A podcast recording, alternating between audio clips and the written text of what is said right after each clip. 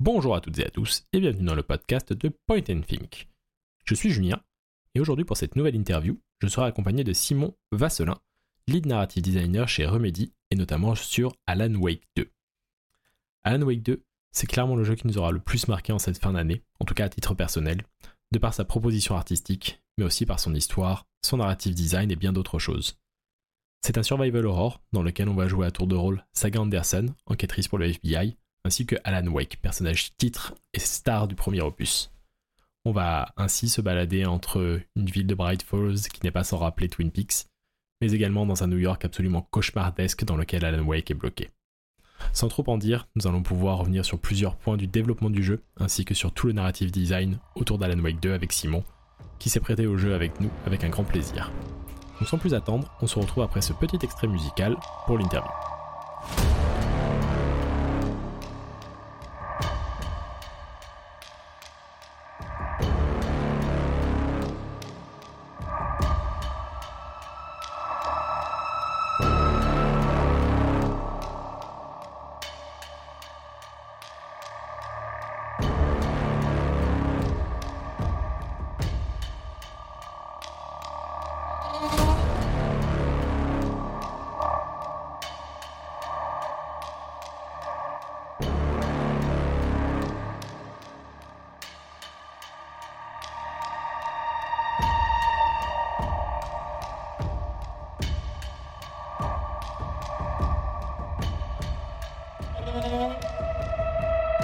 Simon, merci d'avoir accepté notre invitation à participer à ce podcast, à cette interview.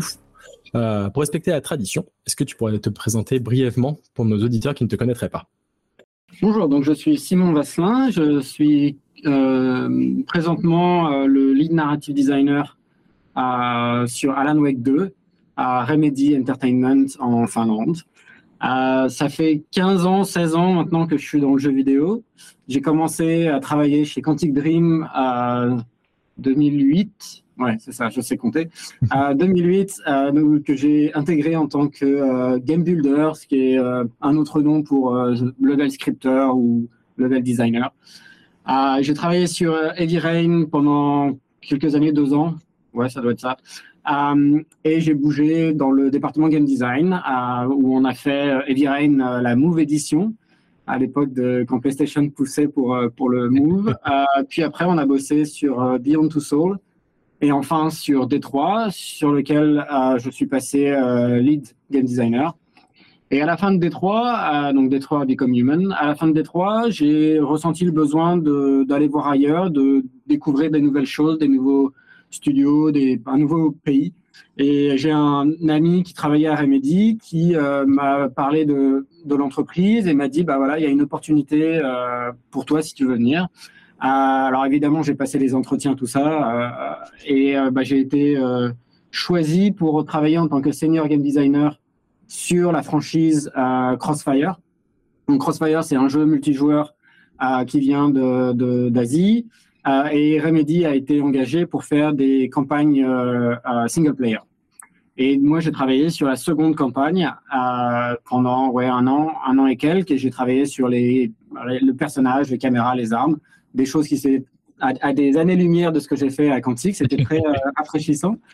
Mais après, après ça, j'ai donc Sam Lake, et euh, Kai Rowley, qui est le game director de Alan Wake 2, qui sont venus me voir et qui m'ont demandé de venir sur Alan Wake 2 pour euh, être le lead narrative designer, euh, de par mon expérience euh, sur des jeux très narratifs et pouvoir amener, amener mes, connaissances là-dessus.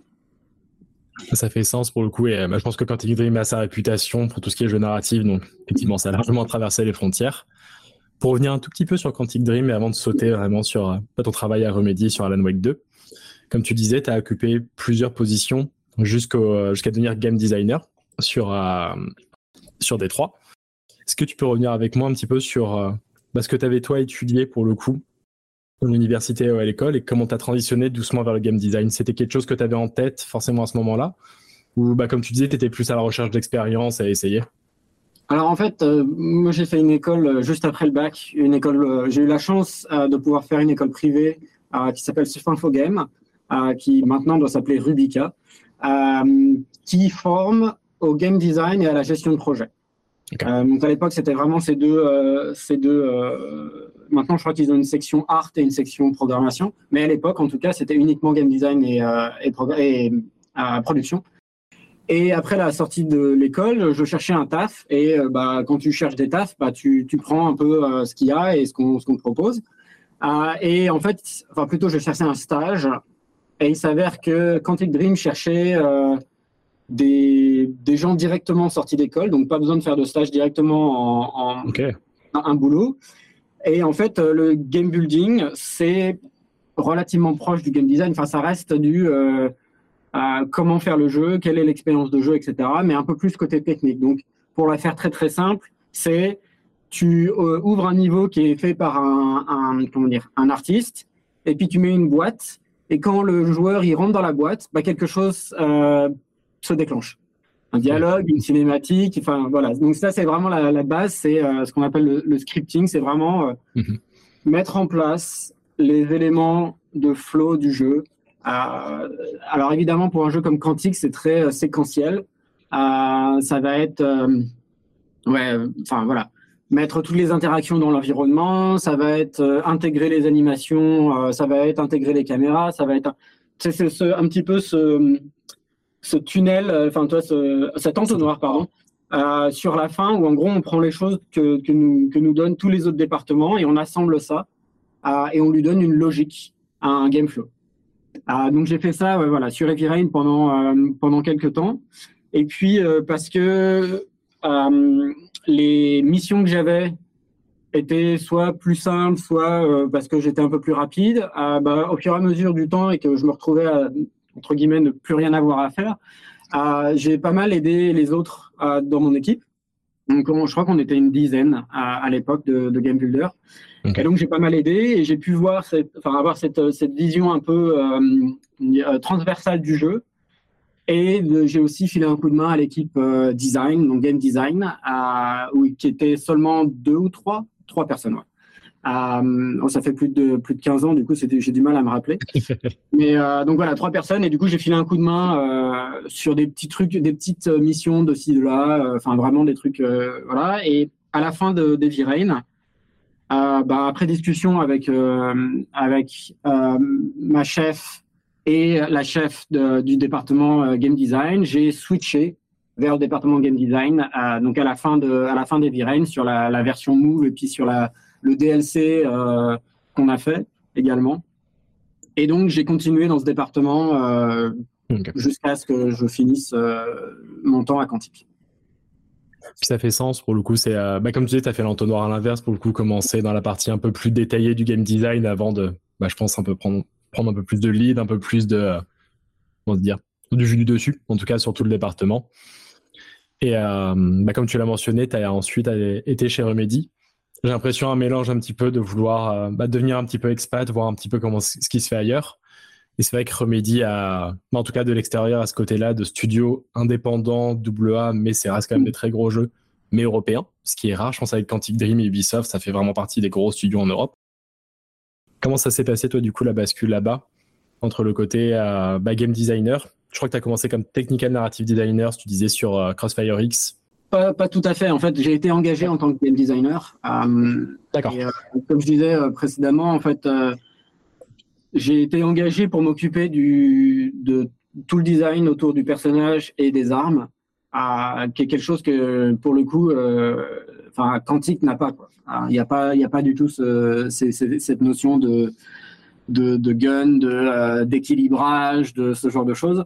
Et donc c'était un challenge qui était euh, assez euh, assez intéressant euh, pour moi de, de me lancer là-dedans.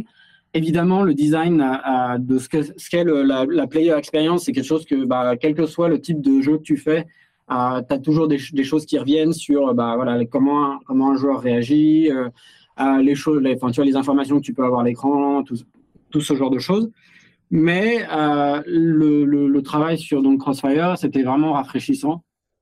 Euh, et, euh, et c'était assez. Euh, après, c'était assez facile au sens où, comme je disais, c'était la, la, la, seconde campagne. Et en fait, il y avait déjà eu une première campagne qui a été faite après, avant, avant mon temps à Remedy. Et pour des, raison de progrès technique, etc., en fait, on a aussi dû refaire la première euh, campagne de, sur un nouveau moteur. Et donc, une majorité de mon travail, au, cas au début, c'était de jouer la version d'avant, de comprendre ce que le designer précédent avait voulu faire et de répliquer euh, ça dans la nouvelle version avec évidemment ma propre sensibilité, euh, ma propre euh, compréhension de ce, qui est fun, de ce qui est balanced, etc. etc. Et donc j'ai fait tout Crossfire en tant que senior game designer, mais parce que j'ai, enfin voilà, de par mon expérience à Quantique et puis j'aime bien aussi mettre mes, mes doigts dans toutes les, casseroles. Euh, j'ai filé un coup de main sur la, partie euh, narrative design, euh, sur lequel il y avait, il y avait pas, il y avait pas vraiment d'équipe sur mon projet. Et du coup, enfin en tout cas au début.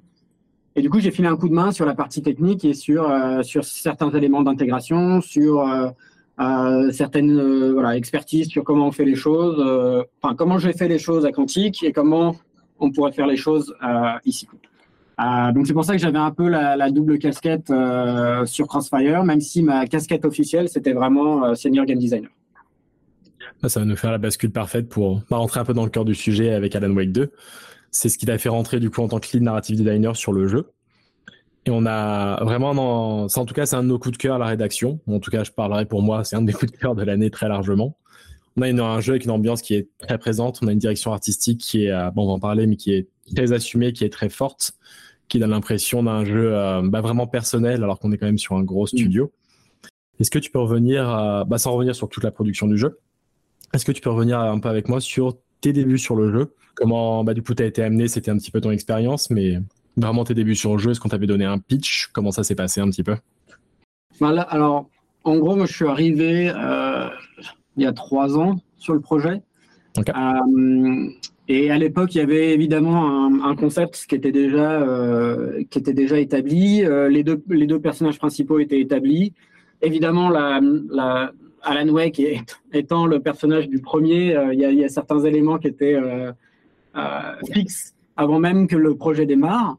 Mais en tout cas, pour le personnage de, Saga, c'était un peu plus ouvert. on a, enfin, il y avait pas mal de, il y avait déjà des éléments importants qui sont dans le, dans le jeu final. Euh, mais il y avait aussi pas mal de choses qui étaient un peu vagues et un peu, euh, qui, étaient un peu à faire. Et donc, en fait, moi, je suis arrivé sur le projet. J'ai passé, euh, on a passé, je dirais, presque un an avec une core team, à, donc level design, game design, narrative design et les directeurs. Donc, c'est Kyle à la game direction, Sam, Sam Lake à, la creative direction et Yanné à la art direction. Bah, en fait, on a passé un peu de temps sur euh, un niveau, euh, qui, dans le milieu, on appelle ça proof of concept. Donc, c'est en gros, tu prends un niveau et tu dis, bah voilà, si on devrait si on veut faire ce ce niveau-là, euh, comme il devrait être, qu'est-ce qu'on doit faire? Quel, est le, donc c'est un côté très concret sur, bah, c'est c'est un bâtiment, tu rentres par là, etc. Puis des trucs un peu moins concrets sur, ok, quelle est l'expérience de jeu, quels sont quelles sont les manières dont on veut créer de la tension, quelles sont les manières dont on veut créer de l'interactivité, etc., etc. Et donc pendant cette année, on a euh, brainstorm, on a euh, testé des choses, on a euh, tâtonné pour essayer de trouver quelle était la formule de d'Alan Wake. de côté narrative design, les premiers, premières choses dont on a discuté, notamment avec Sam, c'était sur le, on savait déjà que Saga était un agent du FBI et on voulait rendre jouable la fantasy, la, tu vois, l'idée d'être un euh, FBI agent. Euh, et donc, on a essayé de, de, voilà, de réfléchir à qu'est-ce que concrètement ça veut dire pour nous euh, dans un contexte de survival horror, parce que déjà à l'époque, c'était clair que la, la, la, direction et le genre, c'était le survival horror. Ah, c'était un choix euh, vraiment euh, très fort dès le début. Euh, non, parce que l'action-aventure à la Alan Wake 1, c'est un, genre qui aujourd'hui est un peu plus, je dirais pas boudé, mais c'est c'est un genre qui est un peu plus vague et c'est plus difficile de le vendre. Parce qu'en fait, tu, tu touches un panel plus large et donc c'est plus difficile d'avoir un hook. Alors que le survival horror, les gens qui euh, jouent au survival horror, il y, a, il y a des codes, il y a des choses qui sont, c'est un peu plus facile de le vendre. Et surtout, l'autre l'autre point extrêmement fort pour nous sur pourquoi on a bougé sur le survival horror, c'était parce que ça nous permettait un rythme de, jeu plus lent. Et qui dit rythme de jeu plus lent, dit euh, plus d'espace pour la narration. Et on, enfin voilà, il y avait une certaine, euh, avant même que je, je, je rejoigne le projet, il y avait une certaine ambition sur raconter une histoire euh, complexe avec euh, des tas de, couches et de surcouches. Euh, et pour le faire correctement, il y avait besoin d'avoir un peu plus d'espace. Et, ça donne, je pense, un peu plus de contrôle, ouais, du coup, d'avoir cette pace un peu plus lente, du coup, de pouvoir montrer des choses vraiment, pouvoir s'assurer que quand on tournait la caméra, c'est des questions là-dessus, mais super intéressant. Okay. son temps, en fait, et, de, de, faire en sorte que le joueur accepte l'idée de marcher dans un décor pendant euh, cinq minutes sans qu'il se passe rien. Tu vois, c'est euh, en tout cas sans qu'il y ait de combat. Euh. Donc ouais, ça a commencé un peu comme ça. À, donc réfléchir à ce que Saga, qui était Saga, quels étaient quels étaient les éléments de gameplay qui traduisent qui elle est en tant que FBI agent? Donc on a commencé à parler sur l'investigation. Donc c'est le case board, donc c'est cette espèce de mur sur lequel tu vas euh, mettre des, euh, images et puis euh, tirer des, traits rouges. Enfin, tu c'est très archétypal. Tu prends True Detective, tu prends pas mal de, de, TV shows ou de movies qui, qui, ont ce genre de, de personnages. Tu vas avoir ce, ce truc un peu. c'est très visuel aussi, donc c'était c'était assez, assez clair dès le début pour nous qu'on voulait utiliser ça. Euh, et il y avait aussi un autre élément euh, qui était là depuis le début, qui était Saga a une intuition extrêmement forte, mhm. euh, qui s'avère être, spoiler, un actuel pouvoir supernaturel. Mais en gros, dès le début, on voulait le, le mind place, enfin le, ouais, le mind place n'était pas encore totalement totalement là, mais on voulait quand même pouvoir interroger des morts. Et, euh, et le, la, première, euh, ouais, la première image, un des premiers concepts qu'on avait, euh, concept art qu'on avait, c'était Saga qui était face à face avec le, le cadavre de Nightingale, engagé dans une discussion. Et cette image était assez, enfin voilà, c'était un truc qu'on voulait vraiment prendre en compte et dire, bah voilà, ça fait partie du jeu, c'est un élément fort du jeu.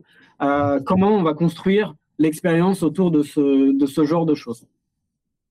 Et vous l'avez bien rendu pour le coup, parce qu'une des, euh, une des premières phases où on va aller dans Mindspace, et je crois que c'est le premier profilage, même pour le coup à Nightingale, on a ce truc-là où au final on ressent le côté du profilage, on voit ce que c'est pour le coup, on l'imagine bien. Il y a, on sent un petit peu des vibes de la série Hannibal par exemple, mm. qui du coup avec ce profilage de, qui est plus sur le côté on est sur le terrain, on refait les scènes. Là dans Alan Wake 2, on est plus sur le côté, on est vraiment dans l'esprit de Saga, parce que pour le coup on est dans son mind place, dans son petit bureau, mais vraiment le profilage, on est dans sa tête, c'est la caméra mm. focus sur elle et on entend du coup cette voix bizarre avec Nightingale, donc c'est intéressant. Surtout que le mot anglais, bah, ça va me permettre de faire une autre question. Mm. Le mot que vous avez choisi à un moment pour définir son pouvoir, c'est de l'appeler euh, une cire. Pour mm. le coup, donc c'est S2ER, je crois que c'est écrit. En français, c'est pas forcément bien traduit, mais il me semble que c'est un terme qu'on retrouve plus dans les cultures scandinaves ou en tout cas dans les mythologies un petit peu vikings. C'était euh, pas le chaman à chaque fois de chaque tribu, mais c'était la mm. personne qui euh, qu'on allait voir pour voir son destin un petit peu, j'ai l'impression. La, traduction littérale serait voyant, mais en, français, euh, la, voyante a des, connotations différentes, euh, et donc ça, ça, ça, matche pas tout à fait. Euh, mais ouais, il y avait cette idée qu'elle elle est capable de d'avoir cette intuition extrêmement forte sur, sur des choses, sur des gens, etc., et que ça lui permet de résoudre des enquêtes. Et en fait, on voulait parce que le, tout l'idée, c'était de, quand on fait Alan Wake 2 et qu'on dit, bah, OK, c'est une, une suite. On ne veut pas que les gens soient obligés de jouer le premier pour comprendre ce qui se passe. Et donc, c'est souvent, quand tu as des suites et que euh, tu veux euh, les garder euh, ouvertes à un, plus large public, ce que tu fais, c'est que tu vas créer un personnage qui est un, une introduction, enfin, qui est un point d'entrée, pardon, pour les nouveaux joueurs, les, nouveaux, les, nouvelles personnes qui vont entrer dans, ce, dans cet univers-là. Et donc, on se demandait vachement sur, OK, donc c'est le point d'entrée. C'est un FBI agent pour des raisons bah, d'histoire, que bah, ça fait sens, qu'elle enquête, etc. Et elle va être confrontée à du supernaturel. Parce que Alan Wake, c'est euh, voilà, du supernaturel, euh, c'est des choses étranges. Mais on ne on veut pas qu'elle passe la moitié du jeu à se demander oh mon dieu c'est du supernaturel je ne comprends pas euh, je suis euh, je viens d'un monde très rationnel euh, etc donc on, voulait qu'elle est elle-même sans être elle-même supernaturelle en tout cas au début c'est pas c'est pas annoncé comme ça elle voulait on voulait qu'elle ait des moyens hors normes de comprendre les choses et donc on a cette idée d'intuition cette idée de elle a, elle a un petit truc en plus c'était pour nous euh, la possibilité de dire, OK, c'est un personnage qui est nouveau dans, cette, euh, dans cet univers, mais en fait, elle va être euh, assez rapide à, catch, tu vois, à, à, comprendre ce qui se passe et à accepter le supernaturel. C'était un, truc qui était parce qu'on voulait, ouais, on voulait pas qu'elle passe son temps à, ou que les autres personnages passent leur temps à dire, à être contre ce qui se passait et à refuser. Euh, toi, c'est souvent ce, qui, enfin, ce que, ce que tu as dans des, dans des films ou dans des séries télé qui ont un peu de temps pour, euh, pour parler ça. Tu vas le côté extra-sensoriel, le côté très rationnel qui. Ouais, exactement. Ils vont, refuser d'accepter ça euh, jusqu'à la dernière minute. Mais pour nous, l'histoire qu'on voulait raconter, on avait besoin qu'elle accepte ça, qu'elle accepte ça très tôt, en fait. Et qu'on, entre guillemets, qu'on passe à autre chose rapidement et qu'on puisse se focaliser sur bah ouais, il y, a un writer qui écrit des trucs et enfin, voilà, ça se transforme en réalité. Et ça rend bien pour le coup. C'est, bah, je pense que c'est ça en fait le côté sieur du personnage de Saga. C'est un petit peu un côté où elle a, elle a une certaine sensibilité avec mm. ça. Bah, comment on pourrait avoir des amis qui sont comme ça pour le coup à se dire est-ce que les fantômes existent ou pas Peut-être? Je pense qu'elle est dans ce range-là. Et vous n'avez pas introduit le personnage dans le sens où c'est un petit prodige du, profil, du mm. profilage comme on peut avoir dans d'autres séries où tout le monde est d'accord que ouais, elle a des trucs ça se fait assez, euh, ça c'est de manière fluide. Et euh, bah, ça va m'amener à la question d'après. Mm. Il y a, bah, on va vraiment parler de narration pour le coup pendant cette interview. Il y a un vrai usage de la voix off pendant tout le jeu, aussi bien avec Saga qu'avec Alan Wake, qui est bien maintenu pour le coup parce que c'est euh, c'est vraiment diégétique au jeu. On n'est pas sur quelqu'un, c'est comme d'autres jeux qu'on va qu'on va avoir qui nous guide dans le sens où il faudrait peut-être aller regarder cette information, peut-être que si je faisais ça, je pourrais avancer. On est vraiment sur le côté dialogue interne qui va nous raconter l'histoire qu'on est en train de vivre, donc tout le cœur du, sujet, tout le cœur du jeu. Comment est-ce que vous avez mis du coup ça en place et trouvé un petit peu cette balance pour euh, bah, en même temps donner des clés de compréhension au joueur, mais sans pour autant lui tenir la main dans le gameplay? Je pense que l'un des, l'un des trucs, euh, l'un des premiers trucs qu'on a, c'est que le genre de jeu et le, c'est très inspiré de Stephen King, de, de ce genre de, de, de bouquins des années 90, surtout le premier Alan Wake. Et donc l'idée d'un narrateur qui, euh, c'est qui est un peu euh, la, la, manière dont Wake parle et notamment dans sa ou dont Wake écrit dans sa narration, c'est très particulier. Le, le style est, est, est assez euh, c'est assez lourd, c'est assez euh, parce que c'est littéraire. Ouais, ouais, c'est assez littéraire parce que justement on voulait, euh, en tout cas sur le, premier Alan Wake, il y avait cette idée de, de, de recréer un peu le Stephen King et euh, cette, cette, manière d'écrire, etc. Et donc pour, pour le, le second, évidemment qu'on allait garder la narration d'Alan Wake et, et, de continuer d'avoir cette ce personnage qui, qui narre et ce qui est vachement pratique, comme tu dis, parce que ça nous permet de, d'injecter toutes les informations nécessaires à la compréhension, euh, ou en tout cas une grande partie des informations, ou même euh, des informations de pur gameplay, de euh, qu'est-ce que je, qu'est-ce que je dois faire, où je dois aller, etc. D'une manière qui est, qui est, fluide parce que ça fait partie, comme tu dis, ça fait partie de la diégèse du, du jeu d'avoir un narrateur.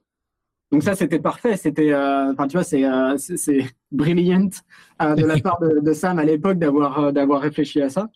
Donc sur le 2, le fait qu'on bah, on a toujours Alan, euh, ça fait sens. Tu vois, on a, encore le narrateur, etc. Mais pour Saga, c'était un peu différent parce que l'idée, c'est que Saga est son propre personnage dans, sa, dans son aventure à elle. Euh, on n'a pas euh, Alan qui narre, en tout cas en dehors des, des, pages de manuscrits que tu trouves, et encore les pages de manuscrits que tu trouves, il y en a que certaines qui sont narrées au moment où tu les récupères. La plupart, c'est uniquement si tu vas dans le, Mindplace pour les, pour les lire. Et donc, on a dû trouver d'autres manières de garder cette, cette, même idée de narration en, en l'air sur euh, comment dire, pour pouvoir transmettre des informations aux joueurs. Et donc, pour nous, ça a été à travers le caseboard euh, qu'on a, qu'on a trouvé cette, cette, entrée où, en fait, parce qu'elle, euh, c'est un personnage, Saga est un personnage qui, euh, qui prend son temps pour, euh, je suis désolé pour les franglismes, gather a thoughts. Donc c'est vraiment cette idée qu'elle prend son temps pour réfléchir à ce qui s'est passé, etc. Donc le caseboard, c'est je place mes, mes petits polaroïdes euh, sur, le, sur, mes questions et j'aide une, une, réflexion de la part de Saga. Et pour nous, le fait d'avoir introduit ça, ça rend le fait que Saga se parle à elle-même en, en, voix interne beaucoup plus simple. Et tu as l'impression que ça, participe à la même, euh, à la, même, euh, au même élément. En fait, c'est, tu vois, Saga est quelqu'un de très cérébral. Et donc, elle va analyser les choses et donc, elle va se dire à haute voix dans sa tête, euh, ah bah tiens, j'ai besoin de, j'ai besoin d'un, fusible ici. Ah, tiens, je devrais faire ci. Tiens, je devrais faire ça. Et euh, le fait qu'une partie aussi des informations se trouve dans le caseboard est, est quelque chose qui est à la à l'intention du joueur, c'est-à-dire que même si dans certains cas le caseboard est nécessaire pour progresser, on te on t'emmène pas là-bas directement c'est toujours une, euh, une, intention du joueur de j'appuie sur le bouton, je vais interagir, je, je, place mes éléments. Et du coup, le fait que Saga délivre des, de la narration en plus, bah, en fait, c'est un peu ta reward d'avoir, d'avoir fait ces actions-là. À l'inverse de juste je me balade dans un décor et euh, le personnage dit des choses tout seul. Le, rapport est très différent et c'est un, truc qui est pour moi très important j'essaye au maximum d'avoir les dialogues et les, les éléments narratifs derrière des interactions.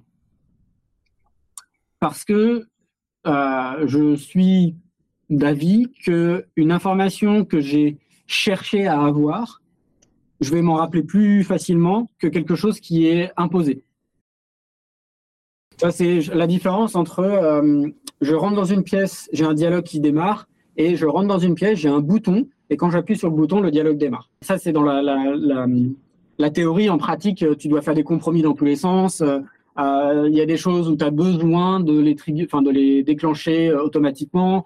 Euh, il y a des choses qui font pas sens derrière un, un, une interaction. Enfin voilà, il y a, c'est pas aussi noir et blanc, mais en tout cas, c'est ma philosophie d'essayer de toujours avoir des interactions avant des éléments que j'ai envie que tu te rappelles. Et ça correspond, je pense, avec la, bah, avec la lenteur du jeu, enfin le rythme du jeu en tout cas, où bah, quand tu rentres dans les endroits, bah, à part des scènes d'action, des scènes bien précises, tu as le temps quand même d'aller explorer. Bah, je pense notamment au, euh, au café Le Hodir.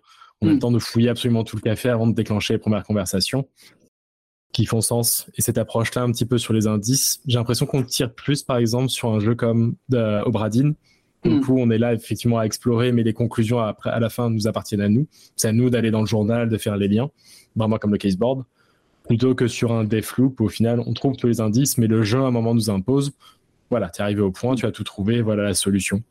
Il y a quand même du coup cette partie-là qui est intéressante. Et ça m'a, bah, ça m'amène un petit peu aussi sur les dialogues du jeu. Là, on parlait vraiment sur le côté voix off.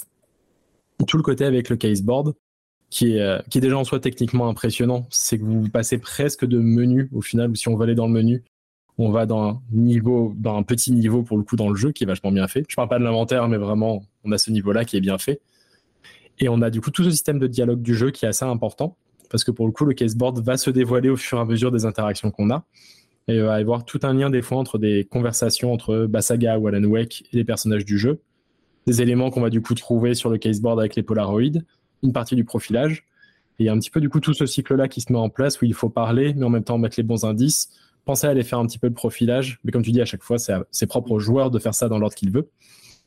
Comment est-ce que vous avez un petit peu travaillé sur ce système de dialogue pour le coup? Tu disais qu'effectivement, tu veux, euh, vouliez donner les clés aux joueurs pour le faire. Comment ça s'est passé un petit peu pour régler tout ça entre euh, ces trois aspects du jeu pour pouvoir avancer? En fait, je pense que c'était assez, assez présent dès le début, quand on a réfléchi à bah, justement le flow dans une scène, etc. On voulait que tu aies ce côté un peu, tu sais, cascade de je fais quelque chose ici, ce qui me débloque quelque chose là, ce qui me débloque quelque chose là, et, qui en fait est cette, progression euh, aussi naturelle que possible. Euh, et ce, côté, tu, là, je, tire un fil et, euh, je, regarde où ça, où ça me mène.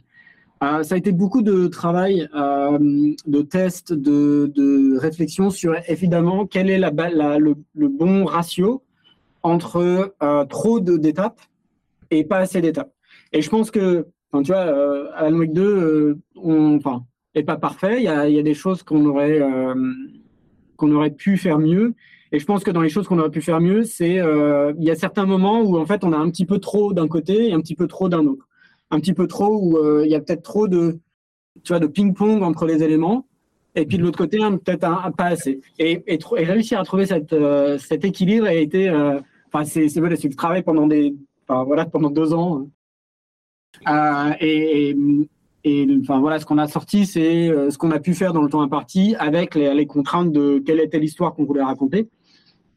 Mais, euh, mais on avait plein d'idées sur voilà, le faire un peu différemment ou le faire plus. Enfin bref, c'est assez, assez complexe comme, comme élément parce que tu dois essayer de, de jongler avec des, des, comment dire, des notions très différentes et des coûts aussi très différents.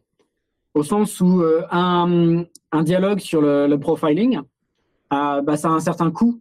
Euh, donc le record des acteurs, les l'assemblage du des caméras, des enfin, des effets visuels, etc. Et ce coût, c'est pas le même que un dialogue dans le monde réel. Un dialogue dans le monde réel, tu as du facial, tu dois s'assurer que le, tu as aussi de l'animation body, enfin du sur le corps. Et c'est aussi pas le même coup que ce que tu as sur le caseboard. Parce que le caseboard, c'est normalement, il y a pas, il y a très peu de dialogue, mais c'est euh, bah, des, euh, des assets graphiques, euh, c'est du texte qui doit être localisé, etc. Donc, en fait, tu dois réussir à, le, le, le, dev, pas que la, enfin pas que de notre côté, hein, mais le dev en global, c'est vraiment du jonglage, et c'est jongler entre les contraintes que tu as l'argent, temps, équipe que tu as et, euh, et ce que tu ce que enfin, ce que aimerais faire. Donc, un jeu est toujours le résultat de, de, ce, de ce jonglage. Et, euh, et donc, euh, comment on a réussi à faire cette balance C'est juste du, temps et de, et de la sueur. Un bon compromis, comme tu dis. Et, et pas mal de, de tests. L'un des, des, trucs qu'on a fait sur ce projet qui est qui n'était pas forcément fait aussi euh, lourdement sur les d'autres projets Remedy, c'était euh, les, les playtests. Et donc on a essayé de playtester euh, vraiment très tôt, avant même d'avoir tout le jeu, hein, juste un niveau. et on a essayé de playtester cette, cette investigation, ce qui nous a amené à changer relativement drastiquement le, le caseboard, qui, et puis après à affiner la formule. Mais ouais, sans, les playtests, le jeu aurait été vraiment très différent. Je pense que c'est un aspect qu'on oublie souvent pour le coup les playtests quand on est euh, à côté joueur, c'est à quel point c'est bah, des pour le coup entre euh, bah, un proof of concept et justement le tester jusqu'à affiner. Pour revenir un petit peu sur la partie euh, de Alan pour le coup, là on a pas mal parlé effectivement de saga avec le côté investigation. Alan c'est le personnage qui est au cœur de la franchise, la franchise porte son nom. Et vraiment, c'est dans ce, dans Alan Wake 2 comme dans le 1, ce qui est au cœur de l'expérience, c'est le créateur contre la création, ou le créateur vis-à-vis de sa création, en tout cas, sans trop en dire. Dans cet aspect du gameplay, on a vraiment bah, la narration. C'est le but, c'est de découvrir des indices qui vont nous emmener sur des nouvelles scènes et avec lesquelles on va pouvoir modifier ces scènes, sans trop en dire. Et on va, ça va se faire notamment via la découverte de pages de manuscrits. On va les avoir aussi bien dans la côté de Saga que dans le côté d'Alan et ça constitue du coup une grosse partie de la narration du jeu. Comment ça s'est passé un petit peu la rédaction de ces pages-là? Les pages ont été toutes écrites par euh, donc Sam et Clay, euh, donc Clay Murphy qui est le, principal writer avec Sam. Et en gros, la, manière dont on, dont on réfléchissait les pages, c'est que on essaye de, essaye de voir ce qu'on avait besoin dans les missions Mhm. euh, et ce que, le, joueur devait. Donc c'est vraiment basé sur, euh, ok, euh, là tu dois faire un rituel dans lequel tu dois trouver un, cœur et, jouer et, comment dire, et, prononcer ces mots. Cette, comment dire, ce design, ce level design informait les besoins sur, bah, ok, on a besoin d'une page ici, on a besoin d'une page là, qui décrivent un peu ce qui se passe. Donc on avait ce premier layer de des pages qui étaient nécessaires à la progression du jeu. Et en plus de ça, on avait une certaine quantité de pages qui étaient plus du euh, euh, tiens, il y a un élément dont on veut parler euh, dans le lore, euh, mais on veut pas l'en parler dans une cutscene, on veut pas en parler dans un dialogue. On va utiliser le manuscript page pour euh, glisser des informations sur ce sujet-là. Et donc, tu avais donc le, le- tout ce qui est critique, tout ce qui est optionnel, donc ces, ces, autres éléments. Et par-dessus, on a fait le choix de euh, tous les tous les ennemis du jeu, les voix qu'ils ont, les, ce qu'on appelle les barks, donc c'est les, les, voilà, les dialogues qu'ils ont, sont tous tirés d'une page de manuscrit. Euh, C'était assez important pour nous d'avoir ce, ce- ce- cet élément-là parce que c'était le côté, bah, c'est l'histoire qui les transforme et donc ça fait sens qu'ils répètent ces, euh, ces phrases. Et donc on a aussi écrit, enfin ils ont aussi écrit des pages qui sont uniquement pour euh, avoir les dialogues des, euh, des ennemis.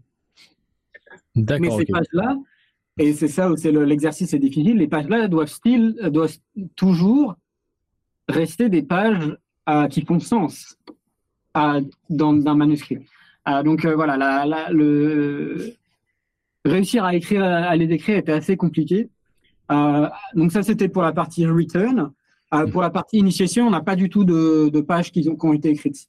Euh, Alan, en fait, l'idée c'est qu'il y a initiation, donc ce que fait Alan, il n'est pas encore, le, le manuscrit n'est pas écrit, il est en train de l'écrire. Et en train de l'écrire, ce que ça veut dire, c'est, en fait, tu le joues. Et donc, euh, même à la fin du jeu, quand tu finis, t'as pas vraiment un, un manuscrit, euh, tu vois, avec euh, le titre, initiation, etc. On n'a pas les pages comme Return. Bah, c'est sa partie Non. caseboard à lui, pour le coup. On a bah, littéralement le processus créatif de l'auteur avec les petits éléments. ouais. Et on a, bah, jusque-là, on a surtout abordé tout ce qui était dialogue, du coup, la dans la partie narrative design. Ce qui est marquant dans le jeu, notamment quand on arrive sur la- le premier chapitre avec Alan Wake dans le, dans le, dans le jeu, c'est la, la narration environnementale du jeu. Parce que bah, pour plusieurs choses, comme tu mentionnais avec le rythme du jeu, on, a, on sent que bah, le studio dans votre ensemble, vous avez confiance dans votre jeu, parce qu'on a une maîtrise totale de la caméra et dans ce qu'on peut voir, dans ce qu'on peut trouver. On n'est pas sur de la narration environnementale avec des grosses flèches jaunes partout pour nous indiquer où aller. On a quand même le choix de pouvoir explorer dans n'importe quelle catégorie, dans n'importe quel niveau. Mais la partie de New York est vraiment très forte parce qu'on retrouve vraiment ces, euh, on retrouve toutes les inquiétudes, toutes les obsessions d'A- d'Alan partout, sur les murs, vraiment dans la partie du métro, dans l'hôtel, dans tous les niveaux. Comment ça s'est passé un petit peu euh, bah, la création de ces éléments-là? Parce que là, on sort un petit peu de, bah, de la partie scriptée, même si on est sur du script aussi. Il y a beaucoup d'inspiration, je pense, des graffitis des années 70, du New York, des photos de métro qu'on pouvait trouver à cette époque-là. Comment ça s'est imbriqué un petit peu dans la narration principale, du coup? Alors, le, le fait que euh, euh, le monde, enfin la Dark Place, euh, soit une réflexion du, du subconscient d'Alan était quelque chose qui était euh, pareil, qui était là depuis le début. Et euh, on a pas mal réfléchi à, à qu'est-ce que ça veut dire concrètement. Euh, et quand on a fait le, donc le subway, donc le, le niveau où tu descends dans un subway, c'était un des premiers niveaux qu'on avait sur le, sur, sur le jeu de, dans la partie avec Alan. Et donc, on a pas mal bossé sur ce niveau-là, sur euh, notamment euh, bah, un, métro, tu as beaucoup de, enfin, de textes euh, visibles. Euh, parce que tu as, les, t'as les, les, les, les signes, tu as les directions, tu as les maps, il y a énormément de textes. Et donc, quand tu regardes les références euh, donc du, du métro new-yorkais, mais enfin, c'est aussi vrai pour d'autres métros, il y a du texte partout et on se disait, mais on va devoir écrire ce texte parce que euh, pour des raisons euh, légales et, euh, et même, tu vois, peux pas juste copier ce qui est fait dans la réalité, tu dois réimaginer, etc. Donc, on, on devait de toute manière l'écrire. Et donc, Sam, en discussion avec le lead of arts, s'est dit, bah, il y a une opportunité ici. On va utiliser ça et on va, voilà, on va, on va avoir tous ces textes qui parlent au joueur, parlent à Alan lui-même. et donc, ça s'est fait pas mal où, en fait, le, les, les artistes envoient des références en disant, bah voilà, ça, c'est les références qu'on a euh, ce genre de texte, ce genre de, de, map, etc. Les euh, writers, donc Sam and euh, écrivaient du, du contenu, euh, des phrases, euh, etc. Et après, en fait, on a envoyé ça à une, une agence qui bosse pour nous et, et, plein d'autres, qui a fait énormément d'art, enfin de graphic design. Donc c'est, euh, ils ont fait des maps, ils ont fait euh, des, euh, des, affiches, ils ont fait pas mal de choses, des, des couvertures de livres, des, ce genre de choses, parce qu'ils ont vraiment cette, ce côté graphic design 2D, enfin de, art, art 2D. Et donc en fait, voilà, il y avait ce ping-pong entre les artistes en interne 3D, les writers, euh, artistes 2D et après on, les met euh, dans le jeu puis on voit ce que ça donne. Donc ça c'était vraiment pour la, tout ce qui était euh, signalisation et, euh, et dans, dans, le, dans le monde. Pour les graffitis c'est un peu différent. Ça, ça, a été, on, savait qu'on voulait des graffitis parce que euh, bah, New York, enfin une grande ville, tu es obligé d'avoir ce genre de, de texture pour le rendre pour le rendre crédible. Et donc, c'est pareil, les writers ont écrit des tas de, de, enfin, de, textes de graffiti possibles. Et euh, le lead en Vart euh, Nazareno, euh, il, il a des, il est proche de la scène graph. Euh, et donc, en fait, ils ont fait des graphes eux-mêmes.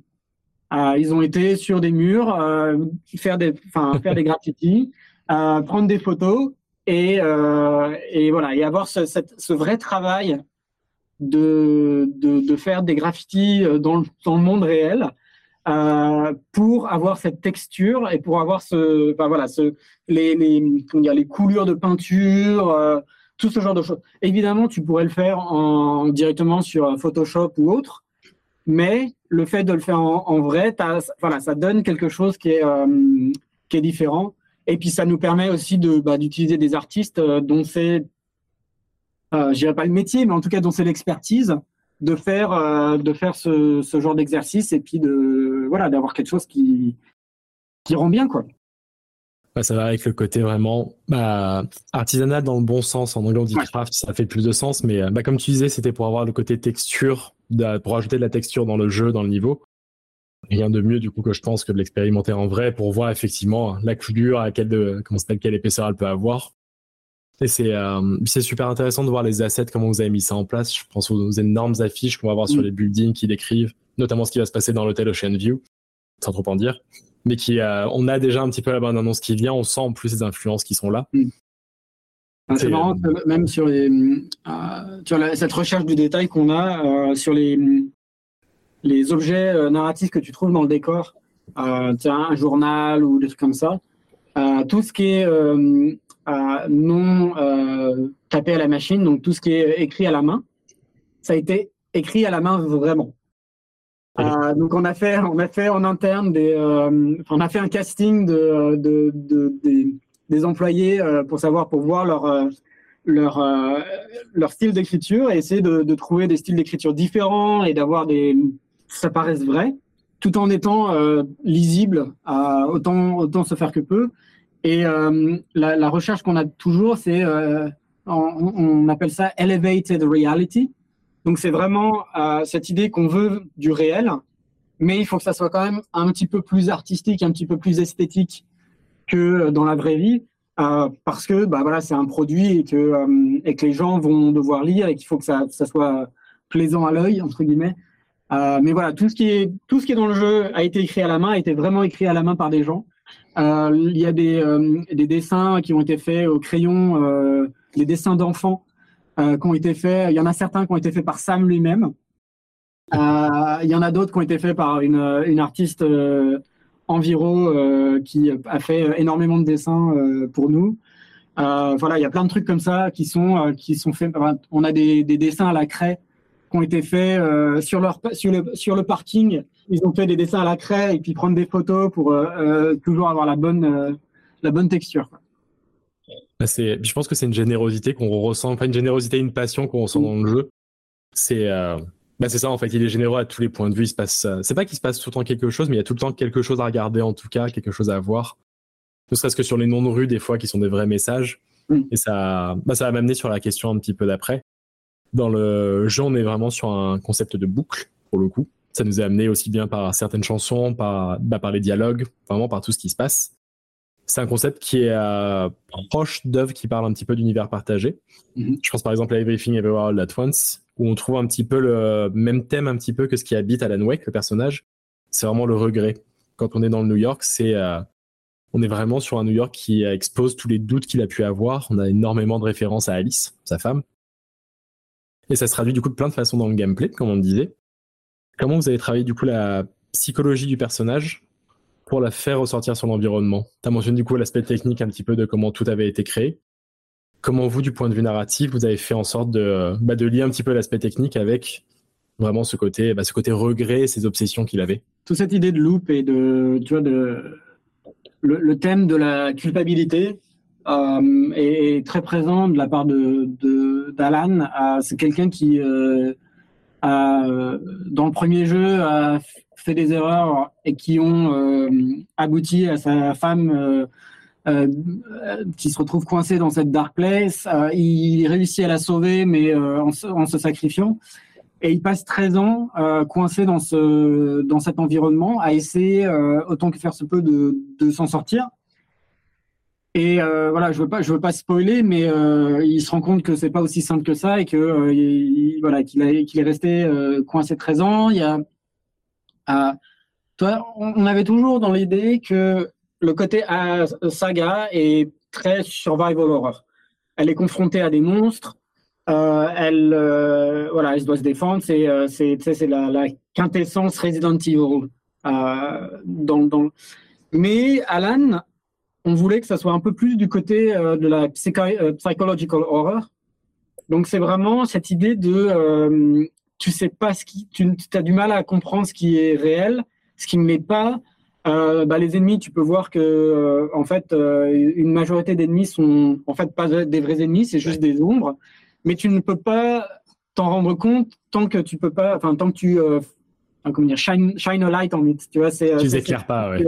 ouais. Tu les éclaires pas, quoi. Il y a, il y a un petit peu ce côté, tu, tu sais pas ce qui est les, les anxiétés que tu as. Tu, ne peux pas les comprendre, tu ne peux pas savoir quelles sont les, vraies anxiétés ou non tant que tu les regardes pas entre guillemets. Et donc, il y a, pas, mal, de jeux autour de, euh, de quelqu'un qui, est euh, qui est dévoré par la, culpabilité, euh, qui essaye toujours de, enfin, de, s'échapper, mais il y a le, comment dire, le fait d'essayer a un impact sur d'autres gens. enfin, tu il est obligé d'écrire parce qu'il a l'impression que la Dark Place réagit mieux s'il écrit des, des, choses qui sont dramatiques ou horrifique. Euh, il y a plusieurs lignes de dialogue dans lesquelles il explique que, euh, que en fait, il, quand il crée, euh, pour progresser dans la Dark Place, il crée ses murders. Hmm. et donc, en fait, il, est obligé de, les, de, de, créer des, des événements qui sont horribles et qui, qui impactent des gens. Et cette, ce côté, pour moi, m'en sortir, je dois, comment dire, je dois heurter, je dois euh, blesser d'autres gens, bah, c'est quelque chose qu'on voulait, euh, qu'on voulait que tu ressentes euh, en tant que joueur parce que c'est ce que ressent le, personnage. donc pour revenir à, ta question, c'est, je dirais que l'expérience d'Alan est une expérience qui était vachement plus enfin, drivée par Sam Lake. Il avait vraiment une vision qui était, ex, qui était assez claire et assez tu vois, straight to the point. Euh, oui, Sagas, on avait, il y avait un peu plus de marge de manœuvre, il y avait un peu plus de, de, de room, enfin de, de, de, d'espace pour, euh, pour amener ma propre sensibilité ou la sensibilité de quelqu'un d'autre. Mais euh, c'est vrai que sur Alan, c'était vachement plus. Euh, dès le début, Sam avait une vision qui était assez claire de, de ce qu'il voulait. Et donc, on a, on a, ça a été beaucoup plus sur bah, comment, on, comment on réalise sa vision, plus que vraiment travailler sur OK, qu'est-ce qu'on veut dire, etc. Et c'est marrant à voir dans le jeu pour le coup parce que Sam Lake est visuellement dans le jeu sous les traits de Sam Kazi, mais du coup il va être moins présent dans la partie d'Alan Wake, j'ai l'impression, on le voit plus en tout cas interagir dans la partie de Saga. C'est intéressant à voir. Et c'est vrai que tout cet aspect horreur, c'est bah, quelque chose que vous avez. Il me semble que c'était dans un des premiers trailers où on, on entend ça Alan Wake dire pour le coup, bon, on va faire une histoire d'horreur maintenant, we're gonna make a horror story. Et c'est vraiment bien rendu et euh, on va pas en parler là, mais c'est vrai qu'il y a un gros travail sur le sound design parce qu'en plus de faire face à ces peurs, dans la partie d'Alan Wake, on entend tout le temps des murmures pour le coup qui sont, qui sont des cris même pour le coup à certains moments. C'est quelque chose qui est très fort. C'est, euh, on le disait, Alan Wake 2, c'est un jeu qui transpire d'amour pour ses influences, en tout cas qui a, qui a en droit lignée d'un héritage. Tu mentionnais l'horreur psychologique, j'ai l'impression que des fois on est même sur euh, ce qu'on appelle de l'art house horror. C'est mettre des labels sur des, enfin c'est mettre des étiquettes et tout, mais on sent euh, que ça s'inscrit dans un courant qu'on retrouve depuis l'année 2010 avec des, ce qu'on retrouve dans les films A24, les A24, les Héréditary, Midsommar, mais aussi un peu plus vieux sur l'échelle de Jacob par exemple, ou même sur la, tout l'expressionnisme allemand avec du Nosferatu, tous les décors tordus qu'on va retrouver dans l'amalgame. On a un petit peu ça. On a des trucs évidents comme Twin Peaks, pour le coup, euh, Détective, les Fargo, mais qui sont bien digérés. On n'est pas sur de l'hommage facile à se dire ils boivent du café parce que euh, Dale Cooper boit du café dans Twin Peaks. Il y a une vraie idée là-dessus sur tous les grands éléments. Comment vous avez fait, c'est un travail d'équipe cette question, mais comment vous avez fait du coup pour digérer un petit peu toutes ces influences-là? Mettre sur papier, je pense aussi tout ce que vous vouliez mettre, euh, bah, notamment sur la partie de saga où tu es intervenu, sans voilà pour autant sombrer dans le, dans le simple hommage pour le coup. Là, on est vraiment sur un truc qui est digéré, que vous vous êtes approprié. Je pense que les inspirations, c'est un travail qui est assez, euh, qui est assez passif, euh, au sens où, tu vois, on se dit pas, tiens, je vais faire un jeu et je vais utiliser True Detective et ça va être mon, mon maître étalon. Euh, enfin, ouais, en tout cas, nous, on fonctionne pas comme ça. C'est plutôt, ok, on a euh, utilisé des inspirations ou utiliser des références. C'est plus une manière en interne de communiquer à des, des éléments communs de langage. Euh, ça va être, tu vois, Sam va dire, bah ouais, les, comment dire, les officiers, enfin les députés Mulligan et Thornton, ils sont, euh, on aurait pu dire, bah, c'est Laurel et Hardy, ou on aurait pu dire, enfin, tu et, et aurait pu décrire leur, leur, relation, mais on a décrit leur relation en utilisant bah, Fargo justement. Euh, et c'est moins pour dire, bon, on va écrire Fargo, c'est plus pour dire, ok, dans le, spectre de euh, entre telle référence et telle référence, on est plutôt de ce côté-là euh, tu vois, c'est Pro Détective et, euh, et était une, une, inspiration parce qu'il y avait ce mix entre euh, investigation euh, d'un détective et un petit peu de supernaturel.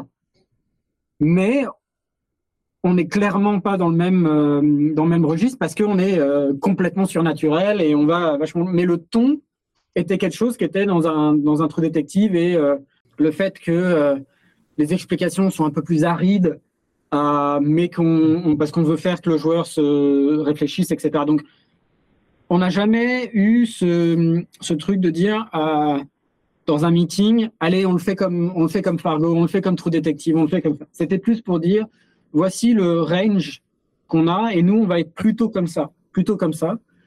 Mais la, la majeure inspiration, la majeure, l'élément majeur que, qui nous drive, c'était euh, qu'est-ce qui nous semble euh, être l'élément dont on a besoin ici, maintenant. Et ça, ça va être euh, bah, à l'écriture, Sam et Clay qui, qui réfléchissent à ce, que, à ce que ça va être. Ça va être à la réalisation, l'équipe cinématique qui bah, se dit, bah, voilà, le, genre de jeu qu'on fait, ça demande des focales comme ça. voilà, c'est chacun fait son travail dans son coin, entre guillemets, sur, bah, comme tu dis, digérer ce genre d'inspiration. Euh, mais ouais, on n'a jamais, euh, j'ai jamais été dans un meeting où, euh, où Sam a dit non, fais-le plus comme Twin Peaks. C'est pas, c'est pas comme ça que ça marche, effectivement. C'est plus une manière pour nous de. Tu vois, on dit, ouais, on veut que c'est, on veut que la, la Bright Phone, la, la, la, ville, et ce côté euh, enfin euh, ce côté petite ville américaine, comme dans un Twin Peaks ou comme dans un Fargo, mais on fait, on refait pas la même. Bah, la première image qui me venue, c'est un petit peu comme, bah, par exemple, quand vous dessinez, je pense au personnage de Saga, mm. vous allez peut-être avoir le meeting et vous dire à quoi pourrait ressembler, ne serait-ce que visuellement. Oui, là, du coup, tu vas sur Internet, sur Pinterest, à voir des actrices qui pourraient être, qui pourraient lui ressembler. Là, j'ai l'impression que c'est plus dans, quand tu parles de range, du coup, entre des mm. œuvres, c'est plus vraiment, on va plus être sur ce range-là, pas sur le range Fargo pour cette dynamique entre ces deux personnages. C'est plus de comprendre c'est quelle est la dynamique qu'ils mettent en place dans Fargo, plus que de se dire on va utiliser les mêmes, le même hommage. Non, c'est qu'est-ce qui marche. Là-dedans, je pense que c'est là où vous vous retrouvez plus que dans le, le simple hommage, j'ai l'impression. Oui, complètement. C'est, c'est, euh, on, dit souvent que on essaie de faire en sorte que ça soit le jeu qui te dise ce dont il a besoin. Et donc, c'est réussir. C'est difficile parce qu'il faut que tu es suffisamment euh, préparé en amont pour que quand tu mets tout ça dans le jeu et que tu joues, tu puisses te faire une, euh, idée de ce, que tu as. Mais dans l'idéal, c'est tu joues, tu joues le jeu et tu vois l'expérience que tu as, tu vois ce qui, euh, manque, tu vois ce qui est, en trop, etc. Et c'est pour ça que c'est super important de pouvoir itérer, même sur l'histoire. ce qui n'est pas forcément facile parce que bah, tu écris l'histoire à, à, un moment donné, et un an après, tu euh, enregistres les dialogues, des choses comme ça, et du coup, le, le gap est, parfois long, mais, euh, mais on essaye toujours de, pouvoir euh, itérer sur les choses et, euh, réussir à. Toi, ça, tu peux avoir un, un, screenplay ou une histoire qui est fantastique sur le papier, mais tant que tu l'as pas dans le jeu et tant que bah, les gens n'ont pas joué et compris et tu vois et, passé à travers, bah, tu sais pas si ton histoire elle est vraiment intéressante. Il y a un truc qu'on a pas mal bossé sur la sur la fin, mais disons qu'à un moment donné, on essayait de voir ok quelles sont les informations qui sont données aux joueurs quand est-ce que les informations sont données aux joueurs? Est-ce que ça c'est le bon pacing? Ou est-ce que tu vois on donne trop d'informations à un endroit, pas assez à un autre, etc. Et il y a eu deux trois moments où on a un peu tordu euh, le, plan initial parce qu'on voulait euh, soit délayer quelque chose, soit au contraire euh, ramener quelque chose plus tôt parce que à un moment donné, bah, tu avais trop d'informations en même temps et que ça faisait pas sens. Et ça, bah, ça me permet d'arriver sur la question d'après avec ton équipe à toi. Parce que comme on disait, tu es lead narrative designer, du coup, tu avais bah, une équipe qui travaillait avec toi. Comment ça se passait un petit peu euh, bah, vos journées de travail quand vous étiez vraiment juste avec ton équipe? Vous étiez combien déjà? Il me semble que vous étiez 4 ou 5, c'est ça? Mais en gros, on avait euh, deux euh, narrative scripteurs donc qui étaient là principalement, enfin non, pardon, trois narrative scripteurs qui étaient principalement là pour faire de l'intégration. On avait un technical qui était là pour faire des systèmes qui nous permettaient de faire l'intégration euh, correctement. Et euh, en plus, on avait quelqu'un qui était très associé à, à l'équipe writing, qui s'occupait de tout ce qui était un, un, tu vois, import des dialogues pour préparer les, séquences de record. et on avait également quelqu'un qui s'occupait quasi à, plein temps du caseboard, qui était un gros un gros élément du jeu. Euh, et, du coup, on avait une personne quasi à temps plein. Donc, ouais, ça fait 2, 3, 4, 5. Et euh, à un moment donné, dans le projet, j'ai eu, aussi eu deux personnes supplémentaires qui, qui nous ont filé un coup de main pendant trois mois. Euh, donc voilà, ça, ça te fait ouais, entre, entre 6 et, 6 et 8 personnes. donc comment ça se passait? Bah, Le point de départ était le, le screenplay, donc le, script écrit par Sam et, Clay, qui euh, définissent ok quels sont les dialogues euh, et euh, une fois on les importe dans notre dans notre outil qui est une, c'est un, Excel amélioré qui nous donne notre tous notre tous nos dialogues et ensuite on va on va les intégrer dans le jeu.